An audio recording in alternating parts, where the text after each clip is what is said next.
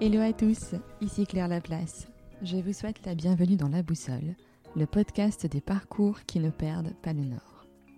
Dans ce podcast, je vous emmène tous les 15 jours à la rencontre des talents du nord de la France.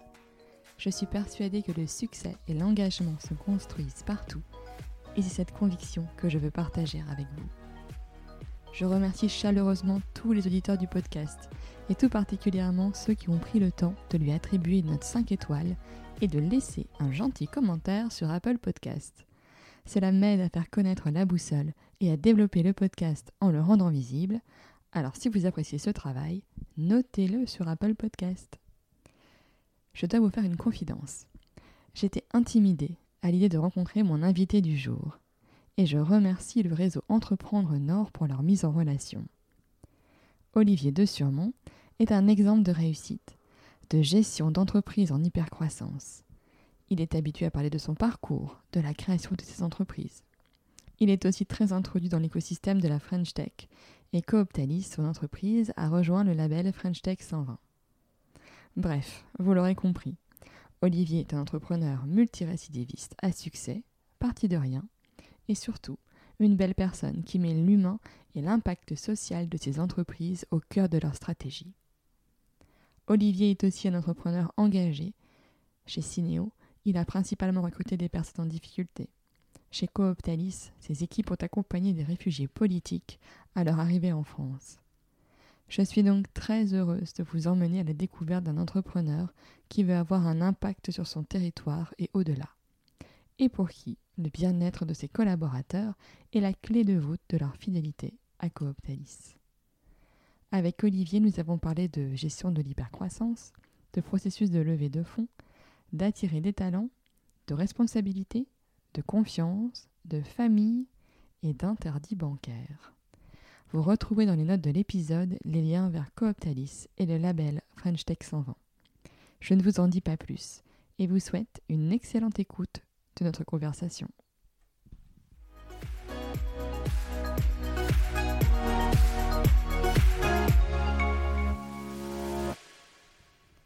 Bonjour Olivier. Bonjour Claire. Je te remercie d'avoir accepté mon invitation dans la boussole. Euh, donc pour ceux qui ne te connaissent pas, donc tu es Olivier de Surmont, euh, tu as fondé il y a quelques années euh, Cooptalis, qui fait partie depuis quelques mois du label French Tech 120.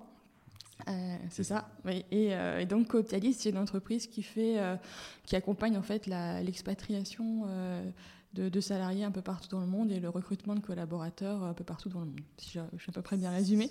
Très bien résumé. Euh, mais avant de parler de Cooptalis, euh, je voudrais qu'on revienne sur ton parcours, parce que tu es un entrepreneur récidiviste euh, de la région, parce que quelques années après tes, études, tu as fondé Cinéo, qui a depuis été racheté par Norauto.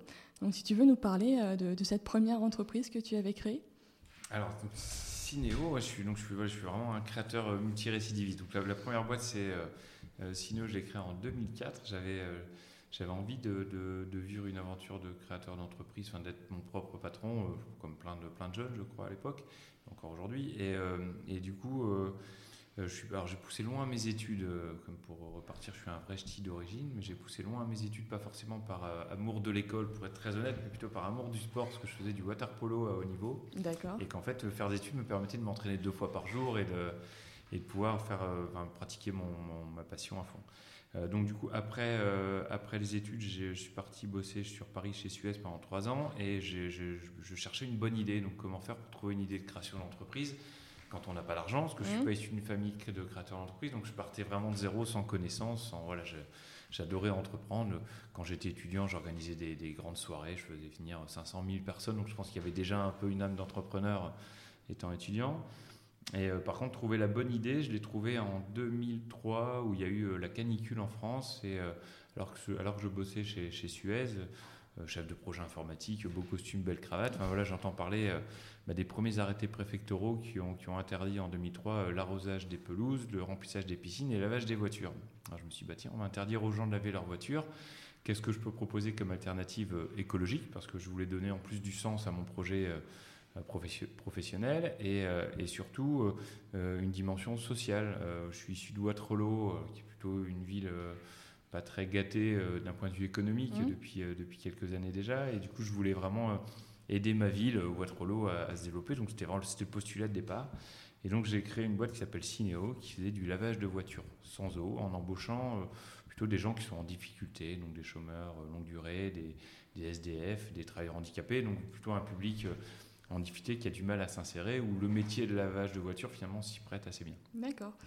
Et donc Cinéo a grandi, ça s'est fait comment euh, la croissance de l'entreprise? Alors la croissance s'est fait, euh, fait assez rapidement, parce que alors du coup je création d'entreprise en 2004, donc j'ai tout, tout plaqué. hein. J'ai vendu ma voiture à l'époque, j'ai acheté une vieille camionnette, j'ai posé mon costume et ma cravate pour mettre un bleu de travail. Et, euh, et je me suis mis à laver des voitures. Alors, j'aime pas les voitures, je lave jamais la mienne. C'était pas une passion. Hein. Je suis- fais pas partie de ces hommes qui, euh, qui passent leur dimanche à sticker leur voiture. Donc c'est pas du tout, c'est pas du tout une passion. Mais ouais, je me suis dit, c'est, en tout cas, il y, a, il y a un projet, il y a une idée qui peut être sympa derrière. Et, euh, et donc ça, ça a démarré finalement euh, assez vite parce que création de l'entreprise en 2004 et en 2005-2006, je me suis retrouvé avec 40-50 salariés. Euh, je n'avais pas prévu ça. Alors j'ai commencé dans le garage à Lys-Lanois. Mes parents habitaient Lys-Lanois, donc chez mes parents à Lys-Lanois. Comme j'ai démissionné de mon boulot, j'avais pas d'argent, donc je suis retourné habiter chez mes parents à presque 30 ans. C'est pas simple. Merci à eux encore de m'avoir hébergé à ce moment-là. Et, euh, et donc euh, voilà, ça a été, euh, je- ça a été un, un début d'apprentissage du métier, des- comment fabriquer, trouver une nouvelle gamme de produits écologiques pour, pour fabriquer, pour laver les voitures. Euh, et, euh, et donc l'entreprise s'est développée avec un centre à Lille que j'ai ouvert pas très loin de la gare Lille, Lille Europe. Oui. Et euh, puis voilà, ça, ça a fait boom. Et, et je me suis retrouvé donc en 2007. Alors deux trois petites anecdotes quand même, hein, mais je me suis retrouvé en 2007 euh, où il y avait déjà 80 salariés.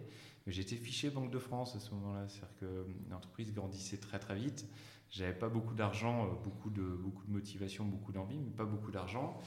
Et, euh, et puis j'ai eu du mal à me faire financer par les banques. Mais L'entreprise était rentable, mais on va dire juste rentable, euh, zéro plus. Enfin on, fait- on Mhm. faisait, on faisait 5, 10 000 euros, 15 000 euros de résultats par an, ce qui est très bien, mais pas, pas suffisant. Et du coup, j'avais pas assez d'argent pour payer mon développement, finalement, parce que le coût de la croissance coûte cher et, euh, et j'avais pas les moyens. Donc j'ai j'ai fait ce qu'il faut jamais faire. J'ai fait des crédits à la consommation à titre personnel pour payer le salaire des gens qui, qui bossaient chez moi. Donc là, ça a marché. J'ai pu payer les, les salaires de mes, euh, de mes employés, mais par contre, moi, à titre personnel, ça a été très compliqué. Et donc en 2007, j'ai fait, euh, j'ai fini par accepter de faire un- une levée de fonds. Je vais faire entrer des actionnaires pour accompagner un développement de l'entreprise un peu plus rapide et pour me permettre aussi de sortir un peu la tête de l'eau financièrement, de structurer l'entreprise. Et, Mhm. euh, et donc à cette époque-là, c'est, euh, j'ai, j'ai dû trouver une banque pour me dire s'il vous plaît, je suis fiché Banque de France, mais faites-moi confiance, laissez-moi trois mois, je vais, euh, je vais, euh, je vais trouver un investisseur et voilà. Et, euh, et c'est la CIC qui m'a fait confiance à ce moment-là. D'accord. Euh, je pense une banque que tu connais un petit peu. Oui, oui. Et, euh, et du coup, ouais, c'était, c'est, ouais, le début de l'histoire moi, qui a démarré avec la, avec la CIC. Euh, le, le- le- et puis ça, m'a permis de sortir la tête de l'eau, de trouver des fonds qui ont mis de l'argent dans l'entreprise et qui ont permis à la boîte de grandir. Donc l'entreprise ensuite 2007, euh, levée de fonds et elle a grandi, elle a grandi très très vite. Alors, en deux ans, je me suis retrouvé de tout seul à, à 100, 120 salariés jusqu'à la cession de l'entreprise en 2011 où il y avait euh, 350 salariés. Donc ça a été... euh, c'était une une belle super aventure croissance. de, de ouais. croissance, avec plein de belles histoires, parce qu'une entreprise très humaine, euh, forcément, d'embaucher euh, des gens qui sont SDF, qui sont, qui sont euh, vraiment en grosse difficulté. Enfin, il y a, humainement, il y a de très belles rencontres. C'est parfois difficile aussi, mais il y a aussi plein de belles histoires, plein de belles rencontres. Donc, euh, c'est un projet qui était plein de sens, euh, où on a pris, euh, je dis on, parce que c'est devenu, c'est toujours un projet collectif, et euh, même si c'était moi qui l'ai initié, c'est un projet collectif, et, et c'est, ça a été, c'était une aventure géniale à vivre. Et puis j'ai fini par embaucher mon père, ma mère, mes deux sœurs, mon oncle, Toute la ma famille. cousine, toute la famille bossait là-dedans. Donc c'était, en plus à titre familial et personnel, c'était, c'était, c'était exceptionnel.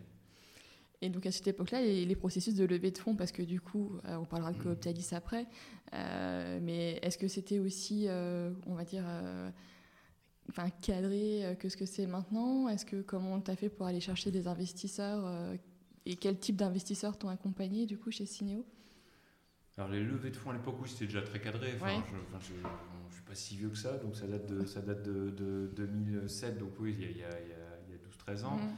Euh, donc oui, il y a des banques d'affaires faire, il y a déjà des, fonds, des gros fonds en place, il n'y avait pas trop de soucis. Et on, bénéficiait, c'est que j'ai pas, pas perdu beaucoup de temps à trouver des fonds en fait. D'accord. On a eu une très grosse couverture médiatique, parce que c'était un peu la belle histoire euh, dans la région et après même au niveau national. C'est-à-dire que euh, c'était le jeune qui partait de rien, qui crée une entreprise euh, sociale, environnementale, enfin voilà, il y avait des belles valeurs, enfin il y avait plein de. Et du coup, j'ai eu plein de passages à la télé, dans les journaux, j'ai fait des couvertures de magazines, ce qui quand on, moi j'avais même pas, j'avais 30 ans, enfin j'étais, ça allait dans tous les sens. il y avait il y avait des politiques qui parlaient de moi à la radio ou à la télé où j'étais même pas, enfin ils me prévenaient pas et ils évoquaient mon, mon nom et mon aventure comme un exemple. Donc mhm. c'était, c'était, ça peut être assez perturbant aussi parfois parce qu'il y avait, euh, il pouvait y avoir un décalage entre la réalité de mon entreprise qui était parfois euh, c'était difficile au quotidien, le business, voilà, et l'image du coup qui était rendue en extérieur par les médias où j'ai l'impression que c'était la meilleure boîte du monde. donc c'est, parfois difficile à vivre, mais c'était passionnant. Hein. Je, je sais pas si je vais raconter, mais j'ai eu une anecdote. On est passé une fois, enfin, il y a passé pour mon premier JT de 20h, c'était chez, chez, Claire Chazal. D'accord. Je, je, je, l'avais peut-être déjà dit, mais chez Claire Chazal, et euh, donc euh, moi j'étais très impressionné comme les journalistes qui viennent de TF1 euh, pour passer le soir même à la télé. Donc moi je faisais toujours un peu le malin avec mes produits qui étaient 100% écologiques et sans danger pour l'environnement et pour la santé des utilisateurs. Et, et donc, ils m'ont voulu que je leur prouve que les produits étaient vraiment sans danger. Donc, je, je, me suis servi un verre de 25 centilitres de produit euh, que j'ai bu cul sec euh, devant la télé. Euh, donc, très fier. Donc, c'était génial. Hein. La preuve, je suis en forme, tout va bien, il n'y a pas de danger. C'est le produit vitre hein, que, que j'ai bu à l'époque. C'était moins mauvais, j'en ai goûté plusieurs. Et, donc ce, produit est à base d'extrait d'agrumes et d'huiles essentielles. J'avais oublié qu'il y avait des huiles essentielles, donc je me très bien, j'ai bu le matin, mais l'après-midi, les effets laxatifs des huiles essentielles ont eu, euh, ont eu raison de moi l'après-midi, donc j'ai pas pu aller bosser. Mais maintenant, je suis en pleine forme, tout va bien. Mais euh, en fait, ce, buzz médiatique a beaucoup facilité euh, la rencontre avec des, avec des fonds. Par contre, j'ai voulu faire la levée tout seul, en fait, sans faire appel à une banque d'affaires. Vraiment aller comprendre cet univers-là qui mhm. était. et donc, j'ai rencontré 50 fonds différents, des fonds d'investissement, des business angels, j'ai même étudié possibilité d'introduction en bourse. J'ai regardé des industriels qui commençaient à, voilà, dont Noroto sûrement à ce moment-là. Et euh, j'ai fini par choisir euh, donc un mélange de fonds régionaux qui avaient plutôt une beaucoup d'empathie sur le projet, sur le côté humain et pas que sur la partie euh, économique, et, et, sur Noroto qui m'intéressait beaucoup parce que forcément dans le métier, moi l'entreprise grandissait très vite, il y avait un modèle de franchise que je voulais développer. Et chez Noroto, il y a également Midas, donc ils connaissent mm. très bien l'univers de la franchise. Il y avait la distribution des produits. Enfin, il y a beaucoup de synergies possibles. Et donc, ça a été, euh, c'était un mariage qui avait beaucoup de sens finalement, et ça s'est super bien passé avec mes actionnaires de l'époque. En tout cas, au début, c'était très très. Et euh, donc, au bout de quelques années, tu, tu cèdes complètement euh, Cinéo à Noroto. Ah oui, euh, je pense qu'il y a des cycles. Enfin, oui. je, suis vraiment fondamentalement dans l'âme un développeur, c'est-à-dire que j'aime bien J'aime bien initier, lancer, euh, trouver l'idée, aller me bagarrer sur le terrain. Voilà, je pense que je suis un moins bon gestionnaire, même si j'ai appris, euh, appris avec les années et je, me suis bien amélioré sur ce sujet. Mais, euh, mais voilà, je pense que l'entreprise qui est sur une phase plutôt de stabilisation, de, de, gestion plus que de développement, il, fallait, il fallait passer la main. Et donc c'est là où Noroto a repris le a repris la main. D'ailleurs, cette entreprise a depuis été cédée par Noroto à mon ancien euh, directeur réseau. Euh, donc j'y vais très régulièrement. Moi, j'y étais la semaine dernière encore. Je reste très attaché à cette entreprise. Mais, euh, mais oui, enfin, c'est la vie. Après, voilà, c'est pas, ça reste toujours un peu mon bébé, mais je ne veux pas être à côté. Il faut savoir couper le cordon aussi de temps en temps. C'est bien pour moi et bien pour l'entreprise. et donc après, comment te vient l'idée de, de, créer Cooptalis, donc une fois que tu as cédé à Cinéo alors, Coptalis, en fait, c'est arrivé. Euh, en, gros, le départ de Sino est arrivé un peu vite. J'avais pas, j'avais pas bien anticipé et j'avais pas prévu que j'allais partir si vite. Il y avait un concours de circonstances qui fait que j'ai quitté l'entreprise. Euh, euh, j'ai quitté l'entreprise en 2011. Et donc, je me suis retrouvé à chercher un peu rapidement un nouveau projet parce que voilà, j'avais j'avais l'impression d'avoir appris énormément de choses sur comment gérer une entreprise en hypercroissance, comment comment accompagner euh, un développement international, comment manager une équipe euh, qui grandissait vite. Donc tout ça, j'ai l'impression d'avoir acquis, euh, j'ai fait plein de bêtises, hein, forcément. Parcours d'apprentissage rapide, mais ça passe aussi par des échecs. Donc il y a, eu, des, il y a eu des vrais ratés sur, le, sur le parcours. Donc je, j'ai vraiment essayé de faire le point sur tout ce que je savais. Du coup, je, aussi, je me connaissais beaucoup mieux, ce que je savais mmh. faire, ce que je ne savais pas faire. Et donc j'avais envie de recréer, mais, mais alors j'ai étudié deux, trois, quatre projets, puis je suis aussi allé plutôt par curiosité. Je suis allé voir quelqu'un que je connaissais qui était dans un, qui dirigeait un cabinet de recrutement ici en région. Il y avait une quinzaine de salariés, et, en fait j'ai passé trois heures avec euh, avec ce monsieur, et au bout des trois heures, euh, il m'a dit bah, écoute Olivier. Euh, j'ai un métier, un boulot pour toi, mais pas celui auquel tu penses. je pars à la retraite dans six mois. Tu adores l'humain. Euh, tu as un gros réseau relationnel que j'avais construit aussi avec, euh, avec Cinéo. Euh, tu es fait pour reprendre mon cabinet de recrutement, donc tu dois racheter mon cabinet de recrutement. Donc voilà comment je me suis intéressé à l'univers de, des RH, que je connaissais également pas du tout. Et alors j'ai étudié le monde du recrutement que j'ai trouvé passionnant, de l'humain, du sens, voilà. Mais en termes de perspective de croissance, moi qui suis un vrai développeur, j'ai envie de grandir vite. ce que j'avais connu avant, j'avais une boîte qui pouvait grandir vite. Donc j'ai cherché comment faire du recrutement autrement et et donc j'ai invité euh, à tour de rôle tous les copains que j'avais dans, l'univers des RH, qui bossaient dans le monde des RH, je les ai invités à déjeuner, chacun leur tour. Et euh, chez Mère, euh, rue Escarmoise, je les ai soignés. Et il y en a un, donc voilà, dans son parcours, il y en a un, dont Gilles Lechantre, qui est mon associé aujourd'hui, qui m'a raconté dans son parcours qu'il avait bossé pendant 2, 3, 4 ans chez Manpower, à travailler sur l'international, et c'était, c'était en tout cas, ça avait l'air passionnant. Donc j'ai fait ma petite étude de marché, 15 jours, étude de marché très courte. Hein, c'est vraiment euh, souvent quand je pense, enfin, moi je fonctionne comme ça, quand j'ai quand j'ai l'idée de création d'entreprise, il y a beaucoup d'intuition, de, feeling. Enfin, j'ai mm. pas besoin de passer des heures sur une étude de marché. Je, je sens que j'ai trouvé le truc, c'est le bon. Je le fais plutôt par principe et puis après pour, pouvoir présenter un projet à tout le monde. Mais je sais que c'est le truc. Je, les deux fois où ça m'arrivait, je savais que j'avais trouvé et que j'avais mon, projet. Mais euh, je suis retourné voir Gilles, je lui ai dit écoute, c'est parti, je crée mon, ma boîte, euh, mon cabinet de recrutement à l'international, et c'est comme ça qu'on a démarré avec Gilles Lechamp, donc euh, en 2013, que Optalis. Ok. et donc les débuts, ça se passe comment pour vous faire une place finalement dans, dans ce, dans ce monde-là? Alors les débuts, bah, on est reparti de zéro en fait. Hein, on a démarré dans ma cuisine. Là pour le coup, c'était plus le garage de mes parents, mais c'était dans, dans, ma cuisine. Vraiment, on a passé six mois, huit mois comme ça le temps de comprendre le métier. Gilles avait quitté depuis quelques années le monde du recrutement international. Moi, je ne le connaissais pas du tout. Je ne parle pas bien anglais. Je suis un vrai français pour ça. Je suis en train de travailler mon anglais, mais je ne euh, suis pas bilingue. Et donc, on, a, on a dû euh, vraiment repartir de zéro voilà, avec cette idée-là, euh, comprendre les, les, clients, les les, définir les process, comment on faisait un recrutement, quels étaient les besoins, les attentes des candidats, des clients. Donc ça a été, euh, ça a été une, année de, une, année de construction du modèle, mmh. voilà, où alors en même temps on essayait de faire un peu de chiffre d'affaires pour faire tourner l'entreprise, avant vraiment d'appuyer sur la pédale d'accélérateur et de faire décoller. Donc on a pris nos premiers bureaux, puis ça s'est, ça s'est développé. Et en fait sur le très vite, en fait l'idée de base c'était de vraiment partir du recrutement, qui était euh, quand on parle de mobilité internationale, c'est vraiment partir d'un besoin fort des entreprises en disant voilà j'ai du mal à recruter sur mon territoire euh, des ressources. souvent les clients font appel à nous pour deux raisons. Hein. C'est soit celle-là, donc euh, pénurie de main d'œuvre sur leur euh, sur leur secteur d'activité. Donc on a on a un paradoxe sur le marché du travail français où il y a à la fois beaucoup de chômage, mais il y a beaucoup de secteurs pénuriques on a du mal à recruter. C'est vrai en informatique, c'est vrai dans le médical, c'est vrai dans, dans, plein, plein d'autres univers. Et, euh, et nos clients font également appel à nous aussi pour, euh, pour internationaliser leurs équipes en disant bah là, moi je veux une entreprise qui a une, une dimension beaucoup plus internationale, je veux aller m'ouvrir dans des nouveaux pays, je veux aller euh, développer, installer des filiales dans des nouveaux pays.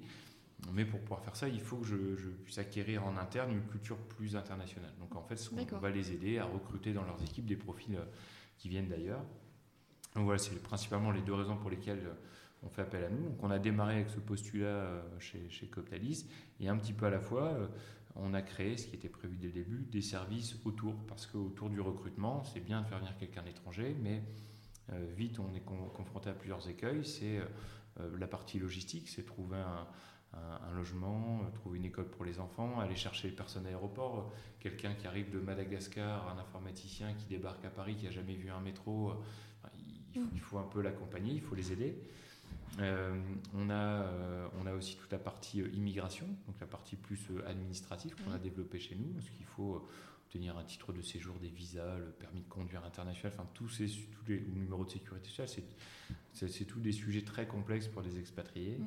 Et en fait, voilà, on a développé un petit peu à la fois tous ces services autour du métier historique qui était le recrutement international. On a développé tous ces services. Donc aujourd'hui, Coptalis, c'est c'est un ensemble de, je crois qu'il y a 16 ou 17 sociétés. donc on a, voilà, on, a plein, plein de métiers, de services différents. On fait de la formation euh, aux langues étrangères, on fait on, fait, euh, on a une filiale qui fait de l'immobilier, on a nos propres logements. Quand vous arrivez de l'étranger, euh, alors toujours pour la France, c'est l'exemple que tout le monde connaît, mais euh, si vous arrivez, de, je reprends l'exemple de Madagascar, vous n'avez vous pas trois fiches de, paye, ou votre salaire sur place c'était c'était 300 euros en mm. équivalent malgache, personne ne se porte garant bien sûr, parce que de Madagascar ça ne marche pas, donc trouver un logement en France c'est très compliqué. Donc voilà, donc on a internalisé la, la, solution en créant notre profil à l'immobilière. Et puis voilà, on l'a fait aussi sur plein d'autres métiers. On a créé euh, une filiale qui fait de l'intérim, on a créé une filiale qui fait euh, du freelance, du portage salarial, parce que c'est des demandes qui sont euh, fortes de nos clients ou de nos candidats. Donc aujourd'hui, Coptalis, c'est devenu, voilà, c'est tous ces métiers regroupés en interne pour pouvoir accompagner les projets d'expatriation des candidats et des clients également, des entreprises qui ont, besoin de nos services. Et du coup, c'est ce, ce, panel de services qui fait aussi la différence de Coptalis par rapport à ses concurrents? Je crois que c'est ce que tu expliquais. Euh, euh, oui, alors c'est qu'on on a, euh, et je pense que là-dessus on avait bien senti le, enfin justement comment on devait comment on devait développer l'entreprise, c'est que cette offre intégrée finalement qui est assez complexe à monter, hein, mmh. c'est recrutement, immigration, relocation, enfin et, et, tous les autres services à côté. C'est ce qui fait aujourd'hui la force de l'entreprise, c'est d'avoir une réponse totale et complète à une problématique de clients. C'est que je peux rencontrer aujourd'hui des, des PDG de très grands groupes hein, qui me disent bah, Olivier, cette année, moi je dois recruter 10, 15 000 personnes. Euh, comment vous pouvez nous aider chez Coptalis? Alors je leur dis bien sûr 10, 15 000, nous c'est encore un peu, un peu beaucoup pour nous aujourd'hui, même si on grandit vite. Mais en tout cas, on peut peut-être vous aider sur 300, 400, 500, peut-être 1000 l'année prochaine, mais un peu à la fois, on va pouvoir vraiment vous mmh. aider, vous trouver des, des solutions en volume. Déjà aujourd'hui, on fait du volume. Mais, euh, mais euh, voilà, c'est cette solution intégrée qui, qui a fait le, succès de l'entreprise. C'est-à-dire qu'il n'y a pas d'offres concurrentes. On a des concurrents sur des bouts de notre activité, donc, euh, sur la partie relocation, sur la partie migration, sur du, un peu de recrutement international ou sur de recrutement transfrontalier. Mais avec une vision globale comme on a aujourd'hui, avec, je crois qu'on doit parler 20, 23 ou 24 langues dans l'entreprise. Il y a pareil, il y, a, il y, a, une trentaine de nationalités différentes. Donc il y a des gens de toutes les cultures qui ont vécu, qui ont travaillé dans le recrutement dans plein de, dans plein de pays différents. Mhm. Donc on a une très bonne connaissance des, bassins euh, candidats, des, où trouver les candidats dans plein de métiers euh, différents pour des pays comme la France, le Canada, l'Allemagne, les Pays-Bas. et donc c'est le, succès de l'entreprise, enfin il se dément pas, hein. on double de taille tous les ans. c'est on a fait, je, peux, je, faire vite, mais on a dû faire alors 2019, on a fait 45 euh, millions d'euros de chiffre d'affaires. Mmh. En 2018, c'était 24. Euh, euh, en 2017, c'était 12. Et cette année, on espère faire 90. J'aimerais bien rapprocher des 100 millions. Donc, on double de taille quasiment tous les ans. voilà, donc il y, a un marché qui est énorme. Il y a énormément de besoins d'attente. On n'est pas sur un marché de niche. Finalement, le marché de la mobilité internationale, de de l'expatriation aujourd'hui, c'est devenu euh, un marché mondial. On parle de guerre des talents à l'international. Aujourd'hui, on a des pays même qui nous appellent en disant comment vous pouvez nous aider pour développer l'attractivité de notre territoire?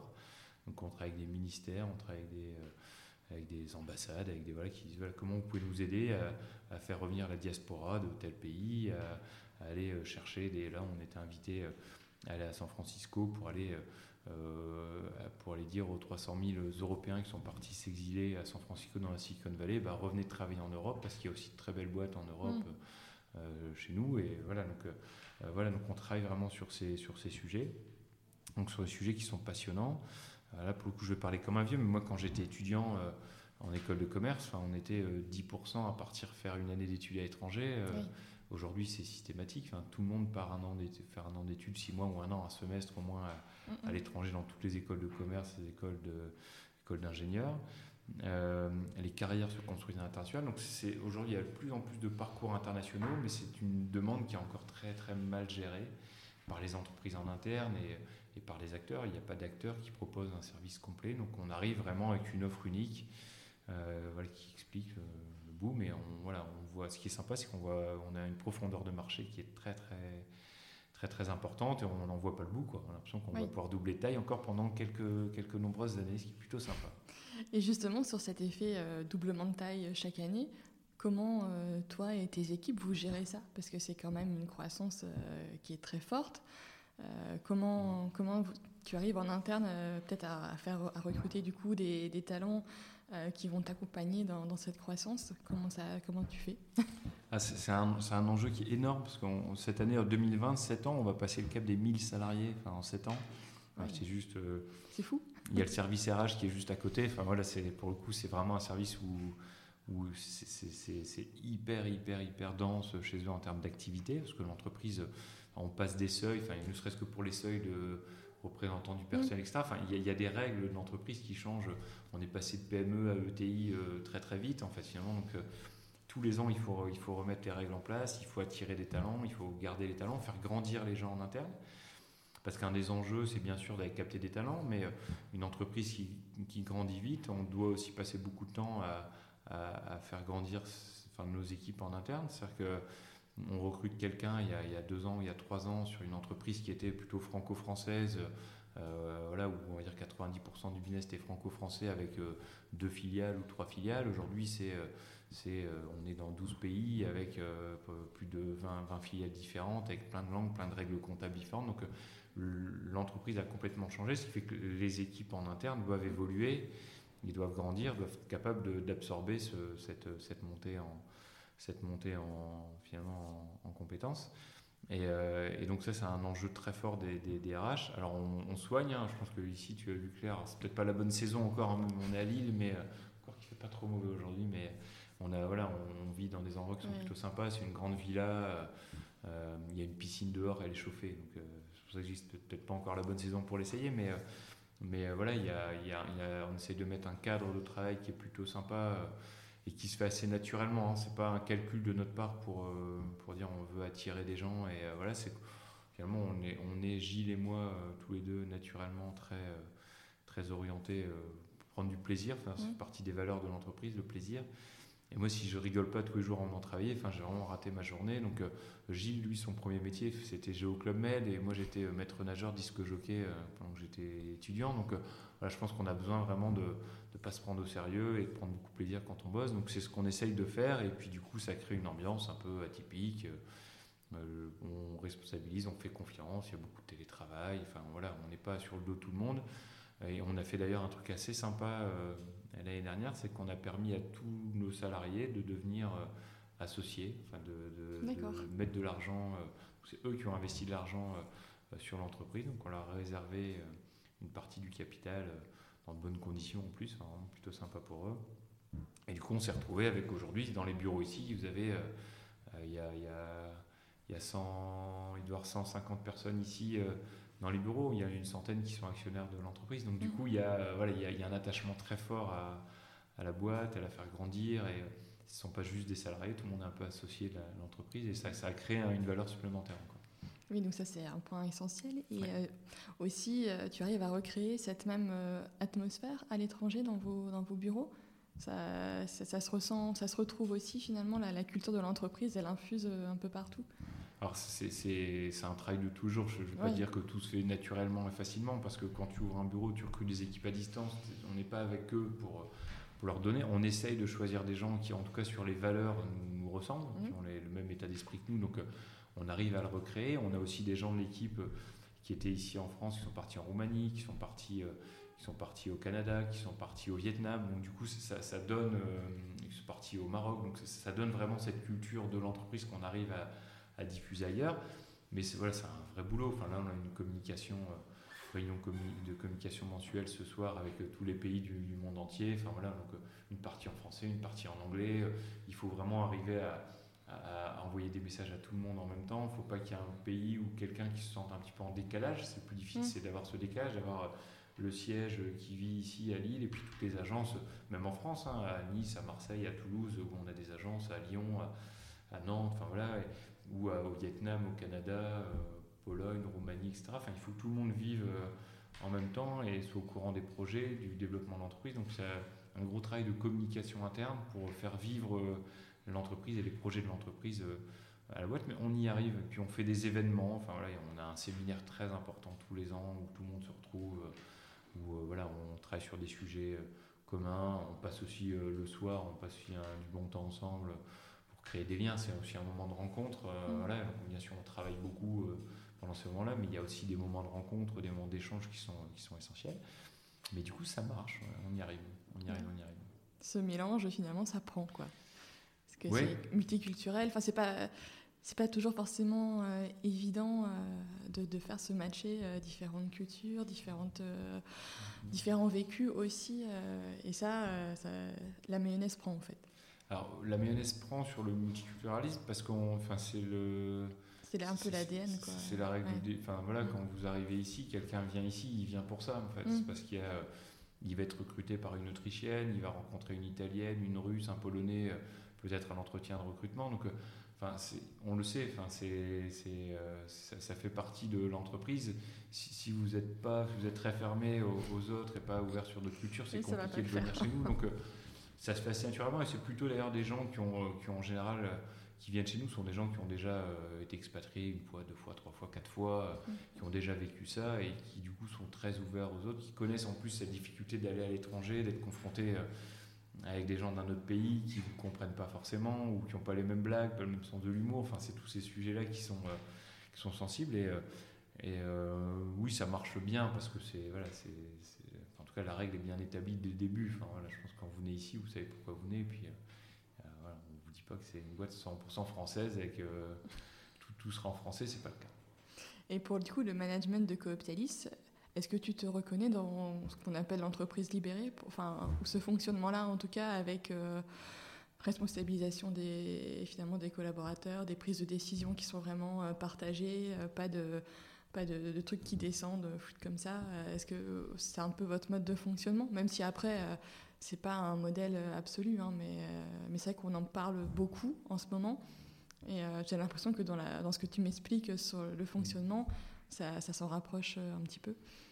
Alors, je, je, pour le coup, jamais, c'est vrai, j'ai jamais étudié en détail le modèle de l'entreprise libérée, savoir tout ce qu'il y avait derrière. J'ai jamais lu de bouquin sur l'entreprise libérée. On n'a pas cherché à faire une entreprise libérée. Enfin, c'est pas, on s'est mm. pas dit on va construire une entreprise libérée quand on a démarré. Euh, mais c'est sûr qu'on a mis beaucoup de nous, en fait, de nos valeurs, euh, de la manière dont on, voulait travailler avec les gens. Et, du coup, moi, par exemple, j'ai horreur de donner des ordres. Enfin, quand je dois donner un ordre à quelqu'un, c'est un échec parce n'a pas su échanger, discuter. Donc, ça a dû m'arriver deux fois dans l'entreprise depuis qu'on a parce qu'on n'était pas d'accord avec mon associé, qu'à la fin il fallait trancher, que s'il y en a un qui doit trancher, c'est moi, c'est un peu la règle qu'on a définie. Donc, ouais, mais c'est plutôt un échec. Et c'est bien terminé parce que les deux fois quand j'ai tranché, j'ai plutôt tranché du bon côté. Donc mon associé m'en veut pas, il est très content. mais, euh, mais, euh, mais voilà, c'est plutôt un échec. On est plutôt sur un, échange, communiquer, responsabiliser les gens. Euh, faire confiance. On parlait de télétravail, on a parlé de. Enfin, voilà, Puis notre métier, c'est aussi de voyager, de rencontrer des gens. Donc voilà, c'est les emplois du temps sont un peu particuliers parce que quand vous partez une semaine au Sénégal, que vous revenez après, bah oui, il y a un peu de récup, vous, travaillez pas de la, fin, on travaille pas de la même manière chez nous, et puis parfois il y a des entretiens qui peuvent se faire le soir, mm. parce qu'avec les décalages horaires, donc du coup si quelqu'un n'est pas là le matin, il n'est pas là le matin, enfin il n'y a pas de, on va pas pointer, regarder, euh. Donc oui, je pense que l'essentiel c'est de faire confiance, et puis on, de toute façon, une entreprise où on fait ça, en général, les, les, éléments, s'il y a un ou deux qui veulent profiter du système, parce que finalement, on est assez souple hein, sur les vacances, sur les congés, mhm. sur tout ça, on est très souple. Ceux qui veulent profiter du système, c'est en général les autres, ses propres collègues qui vont, euh, qui vont le recadrer. C'est-à-dire qu'on n'a même pas besoin de le faire, c'est que ça se fait assez naturellement.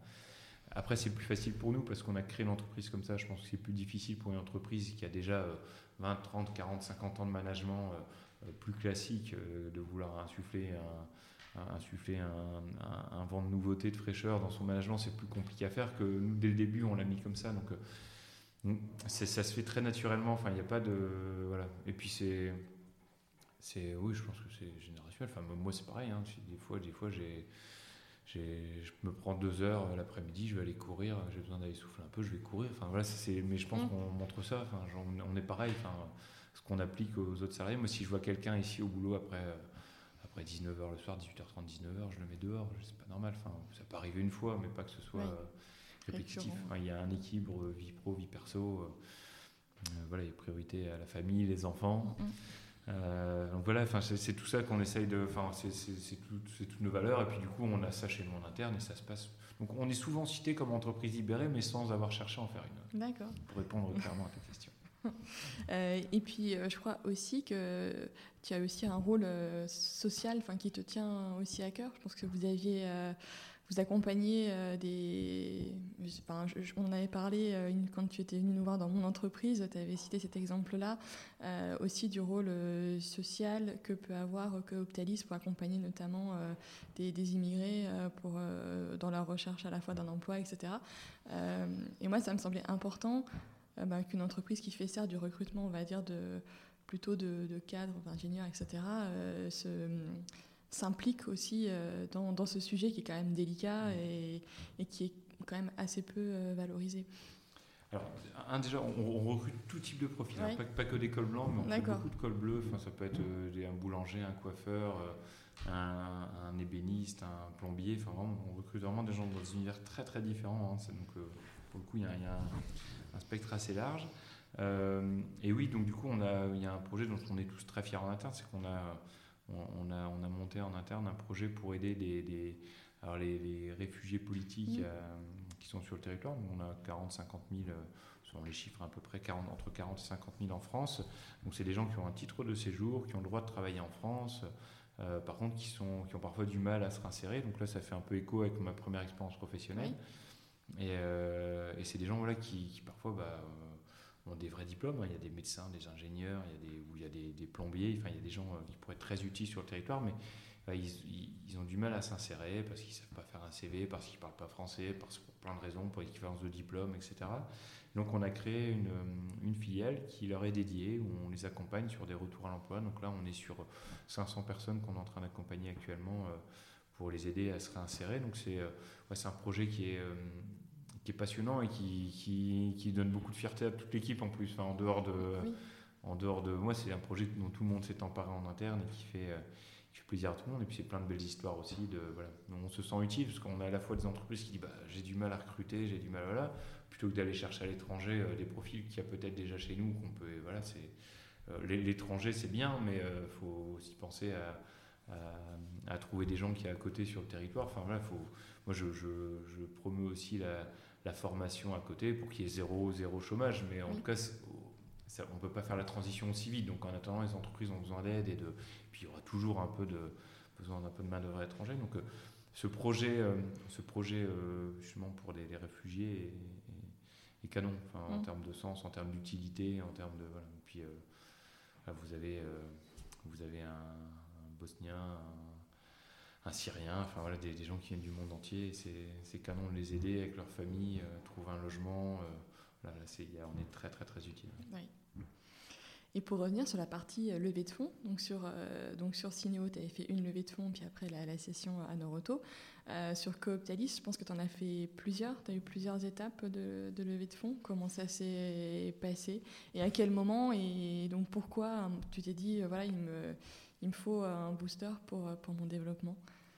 Alors, Coptalis, alors je, quand j'ai quand j'ai recréé Coptalis, je suis reparti avec euh, quasiment rien en fait, hein, en partant quasiment de zéro. Euh. donc euh, très vite, en fait, il a fallu trouver un peu de fonds. On avait un petit peu d'argent pour démarrer. J'en avais un peu plus que la première fois que quand j'ai créé Cinéo. Et, mais voilà, de 2000, je crois que c'est 2015, donc après 2-3 ans, on s'est dit bah, il va falloir peut-être autant pour assurer aussi notre écosystème, c'est-à-dire que nos banques, euh, nos, clients, etc., sur la solidité de l'entreprise, que parce qu'on avait réellement besoin. Enfin, en tout cas, pour, les deux, on a fait une levée de fonds avec des partenaires euh, locaux. Donc là, on a cherché Finorpa et IRD de la région, qui sont mmh. deux, deux, acteurs institutionnels les plus connus ici dans, la région. Donc, ils sont rentrés au capital à ce moment-là. Donc, euh, hyper bienveillants, qui ont également nous ont fait profiter de leur, leur réseau, leur connexion ici pour rencontrer pas mal de monde. Et puis c'est vraiment des. je, enfin, je pense que tu l'as compris, mais moi j'ai horreur des aventures individuelles. Enfin, moi j'adore échanger, partager. Donc je trouve ça me manquait aussi, bon, après 2-3 ans, de, la richesse d'un conseil d'administration, d'un conseil d'assurance, ça dépend, on peut l'appeler n'importe comment. Mais en fait, cet échange, cet effet miroir, il est quand même euh, hyper sympa à construire, à faire. et, du coup, j'avais envie de recréer ça. Je l'avais chez Cinéo. J'ai envie de recréer ça. Donc, on l'a fait à ce moment-là avec Finor PRD qui sont rentrés au capital, avec des gens canons. Enfin, je pense que c'est dans la région, tout le monde les connaît, mais c'était top de, de, se retrouver avec eux.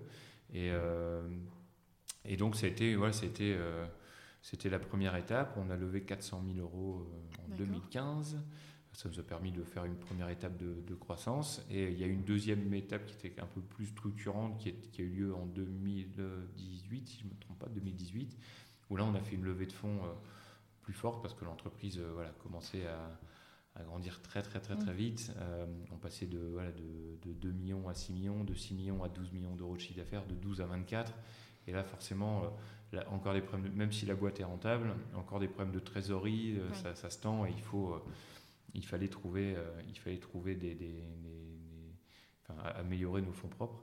Et donc on a fait, euh, on a fait appel à ce moment-là des, fonds. On a recherché là aussi, hein, on a fait, on a cherché des fonds qui allaient pouvoir nous aider, nous apporter pas uniquement de l'argent, mais euh, des compétences métiers, des, un savoir-faire. On avait un gros chantier sur le digital, donc on a essayé de trouver un fonds qui avait, en tout cas un intervenant dans le fonds qui avait, qui avait une appétence particulière sur cette dimension digitale. On a on a cherché des fonds qui pouvaient nous mettre en connexion avec des boîtes, euh, enfin, vraiment dimension nationale, internationale, donc plutôt un fonds parisien pour mmh. sortir un peu de la région. Et donc voilà, sont rentrés à ce moment-là. Et puis encore des fonds bienveillants, parce qu'on aime bien euh, s'entourer aussi de gens voilà, qui, euh, qui sont à côté, qui nous connaissent dans l'écosystème. Donc, donc sont rentrés à ce moment-là CIC, CIC Investissement, donc, je sais que ça s'appelait Crédit Mutuel Equity maintenant. Oui, ils ont changé de nom. Ils ont changé de nom.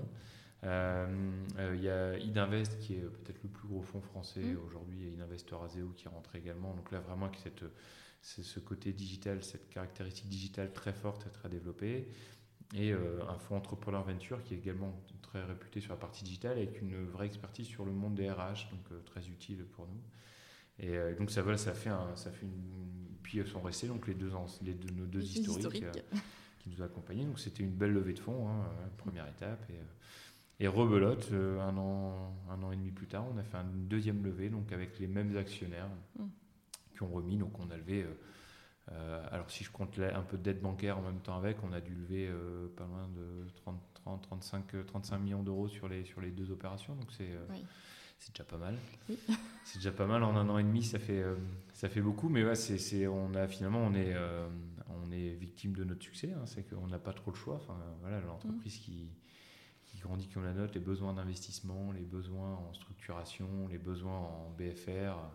On a commencé aussi à racheter des entreprises. On a racheté quatre entreprises euh, cette année. Donc, euh, pour pouvoir racheter des boîtes, bah, il faut aussi un peu de, un peu de trésorerie. Donc, euh, voilà, donc on, a, on a racheté une entreprise en Roumanie, on a racheté une au Canada, on a racheté une en Belgique, on a racheté une au Maroc. Donc voilà, pour grandir plus vite, pour consolider l'entreprise. Donc ça, c'était c'était, je pense, hyper stratégique et très intéressant pour nous. Et on l'a pu le faire grâce à ces, à ces levées de fonds. Et du coup, euh, sur French Tech 120, pour euh, continuer un peu sur la, la, veine du, digital, euh, comment as été vous avez été contacté pour, pour intégrer en fait ce, ce cercle de 120 entreprises qui, du coup, ont un accompagnement quand même assez spécifique euh, de la part euh, du, on va dire de, l'État français en totalité. Enfin, voilà. Euh, comment ça s'est passé? Alors, on était déjà depuis longtemps. Mmh. Enfin, je pense qu'on est, on, vit pas caché. Enfin, voilà, on aime bien échanger, partager. Donc, on faisait partie de la famille French Tech. Donc, on rencontrait déjà régulièrement.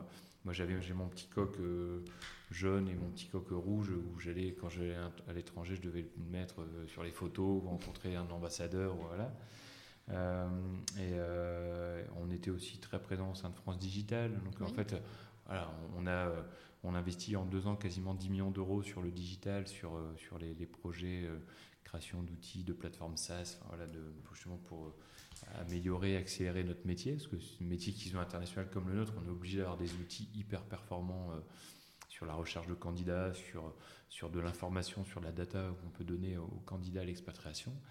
Euh, et donc on a, euh, on a euh, voilà, on est forcément depuis longtemps dans les, dans les réseaux. Donc en fait, c'est eux qui sont venus nous chercher plus tôt. Enfin voilà, en tout cas, mm. c'est un, échange discussion. Puis quand, on a, quand ils ont vu les chiffres aussi de l'entreprise, je pense que notre croissance reste quand même assez atypique malgré tout, en nombre de salariés, en, mm. nombre, en volume de chiffre d'affaires. Enfin, donc même dans l'univers de French Tech, on fait partie des, des, boîtes qui grandissent quand même le, plus vite. Donc, et puis ça se renouvelle tous les ans. Donc au début, ils disent bon, c'est juste un effet, ça va se calmer dans un an ou deux. Mais en fait, non, ça continue. On continue. Donc voilà, je pense que tout ça fait qu'on est rentré au sein de French Tech 120. Et je pense que c'est canon, enfin, ça va nous ouvrir beaucoup de portes, mm. ça nous permet de, de rencontrer. Alors, on a des services de l'État qui sont euh, peut-être un peu plus présents pour nous. On avait déjà beaucoup d'aide, hein, euh, ministère de l'Intérieur, ministère du, ministère de, l'économie. Enfin, voilà, on a mm. déjà pas mal de, coups de main, pas mal de, connexions, de mise en, mise en relation. Mais là, je pense que ça va encore accélérer. Euh, on s'est retrouvé en mission présidentielle en Pologne. On s'est retrouvé. C'est sympa, c'est des belles aventures pour une jeune boîte comme la nôtre. Voilà, c'est des, oui, c'est sûr. C'est des histoires sympas. Et euh, pour revenir aussi sur les valeurs euh, dont tu parlais euh, tout à l'heure de Cooptalis, est-ce que tu peux nous en dire un petit peu plus sur ce qui anime l'entreprise?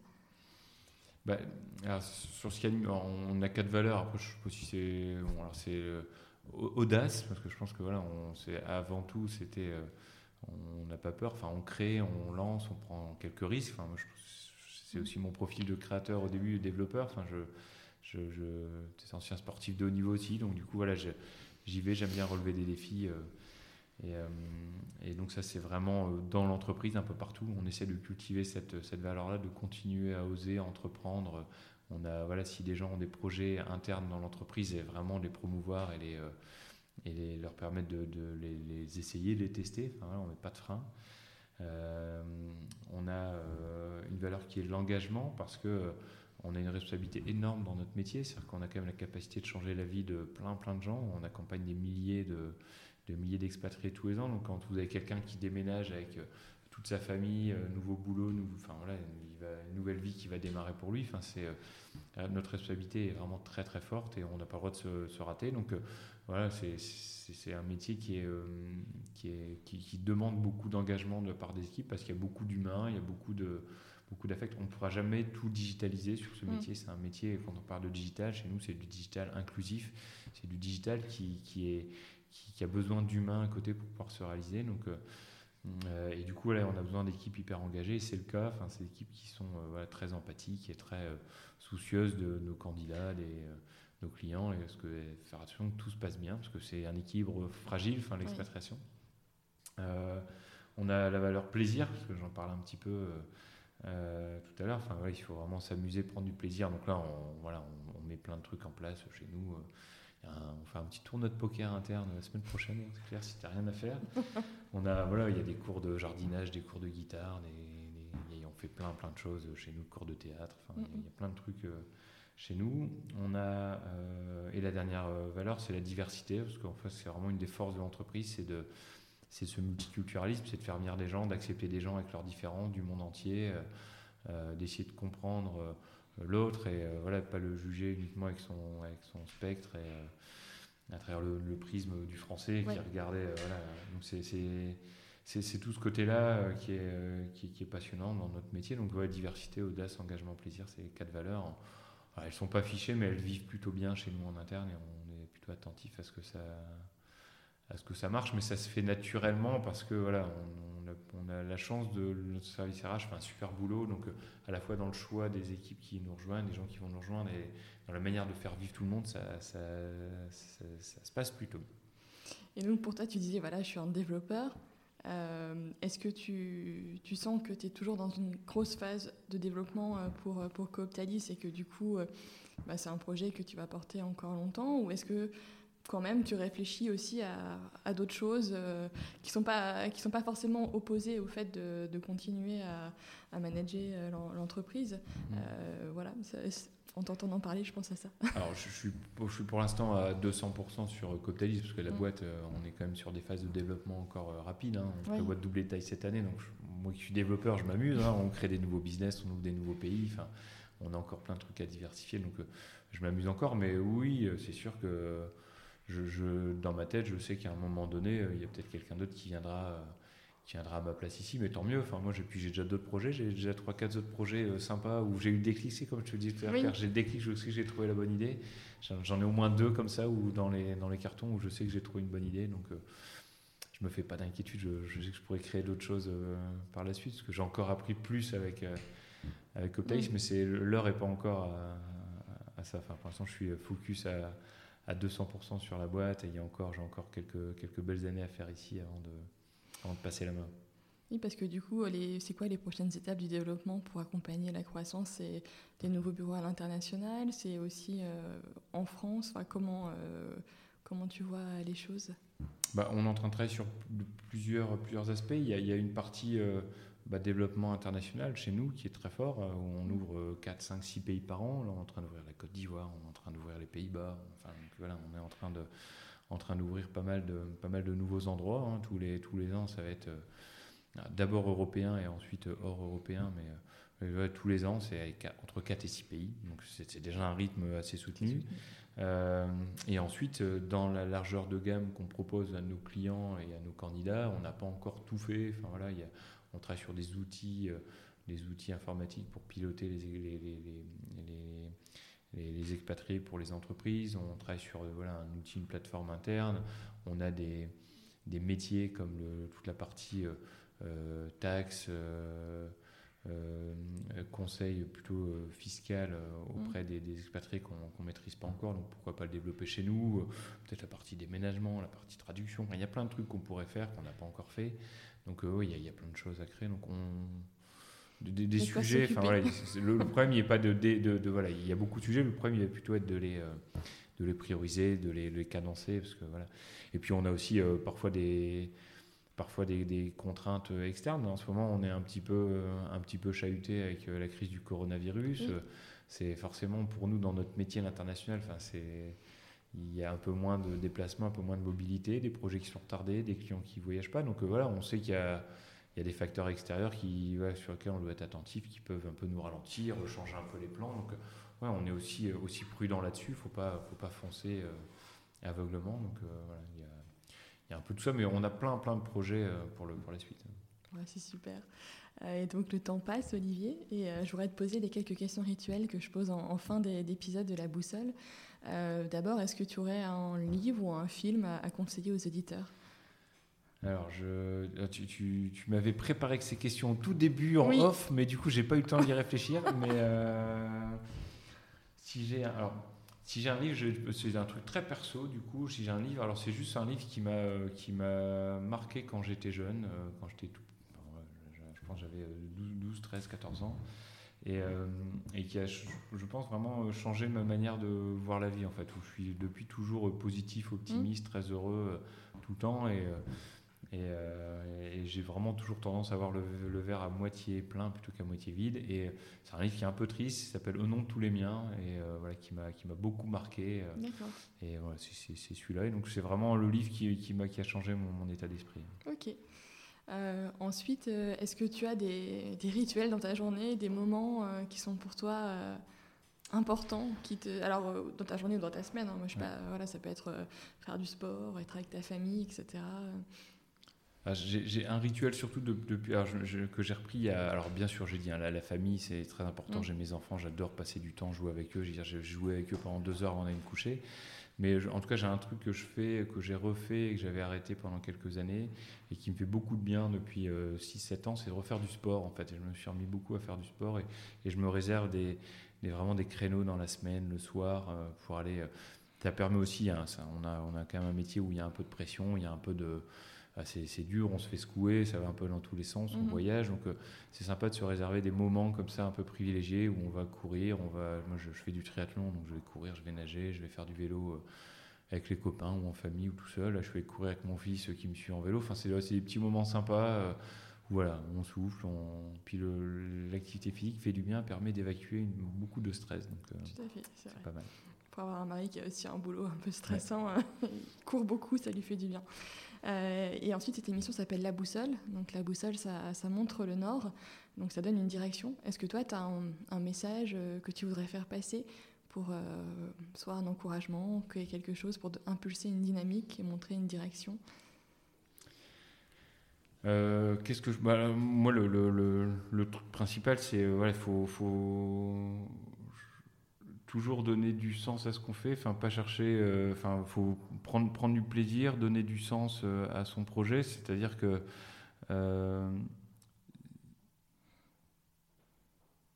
c'est ce que j'adore. D'ailleurs, j'interviens beaucoup dans les écoles quand il y a les, la génération d'aujourd'hui et ils cherchent pas que la partie financière. Il n'y a pas mm. que le côté business dans la création. Ce qu'ils adorent, moi, c'est les histoires que je raconte sur Cinéo, l'insertion, l'environnement, enfin tous ces trucs-là, ça les, ça les passionne.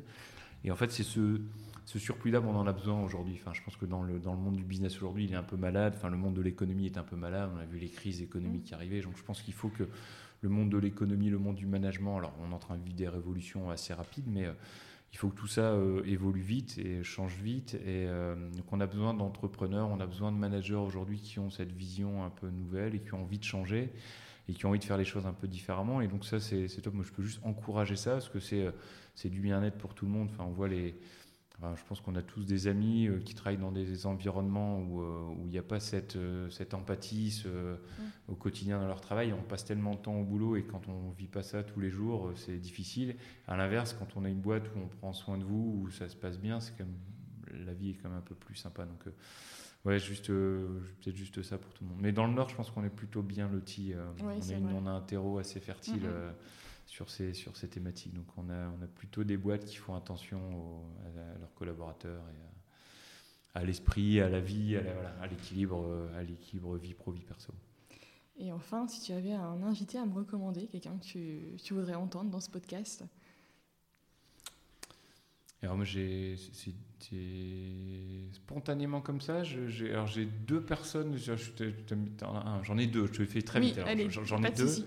J'en ai un euh, qui a plutôt une histoire qui est, qui est passionnante et puis c'est vraiment devenu une, une référence dans la région. C'est Thierry Landron de chez Mère, euh, euh, la pâtisserie à la célèbre pâtisserie rue Escarmoise. Euh, je ne sais pas si tu as déjà eu l'occasion de le rencontrer ou d'aller manger une gaufre là-bas. Oui, manger là-bas, oui. mais son, son, son, histoire, elle est géniale. En fait, c'est un copain. On joue au water ensemble quand on était jeunes, donc on, est très, on se voit régulièrement encore.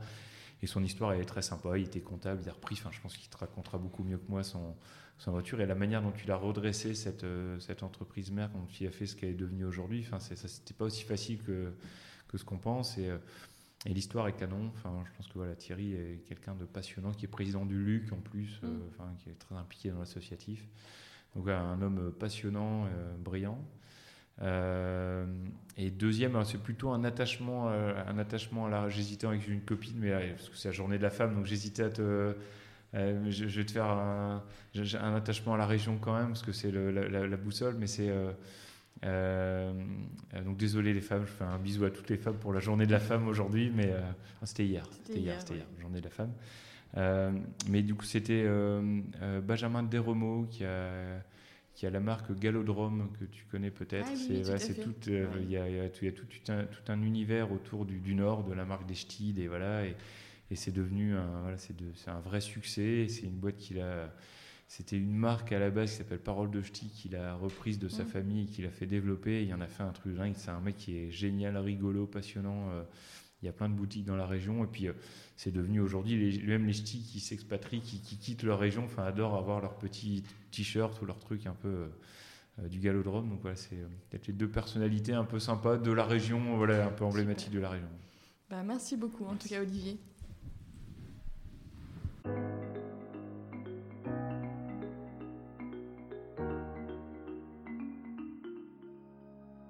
J'espère que cet épisode vous a plu.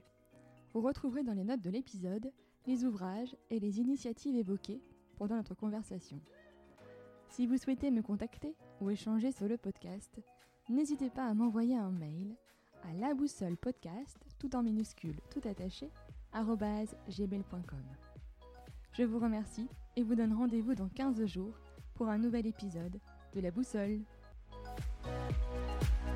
Thank you.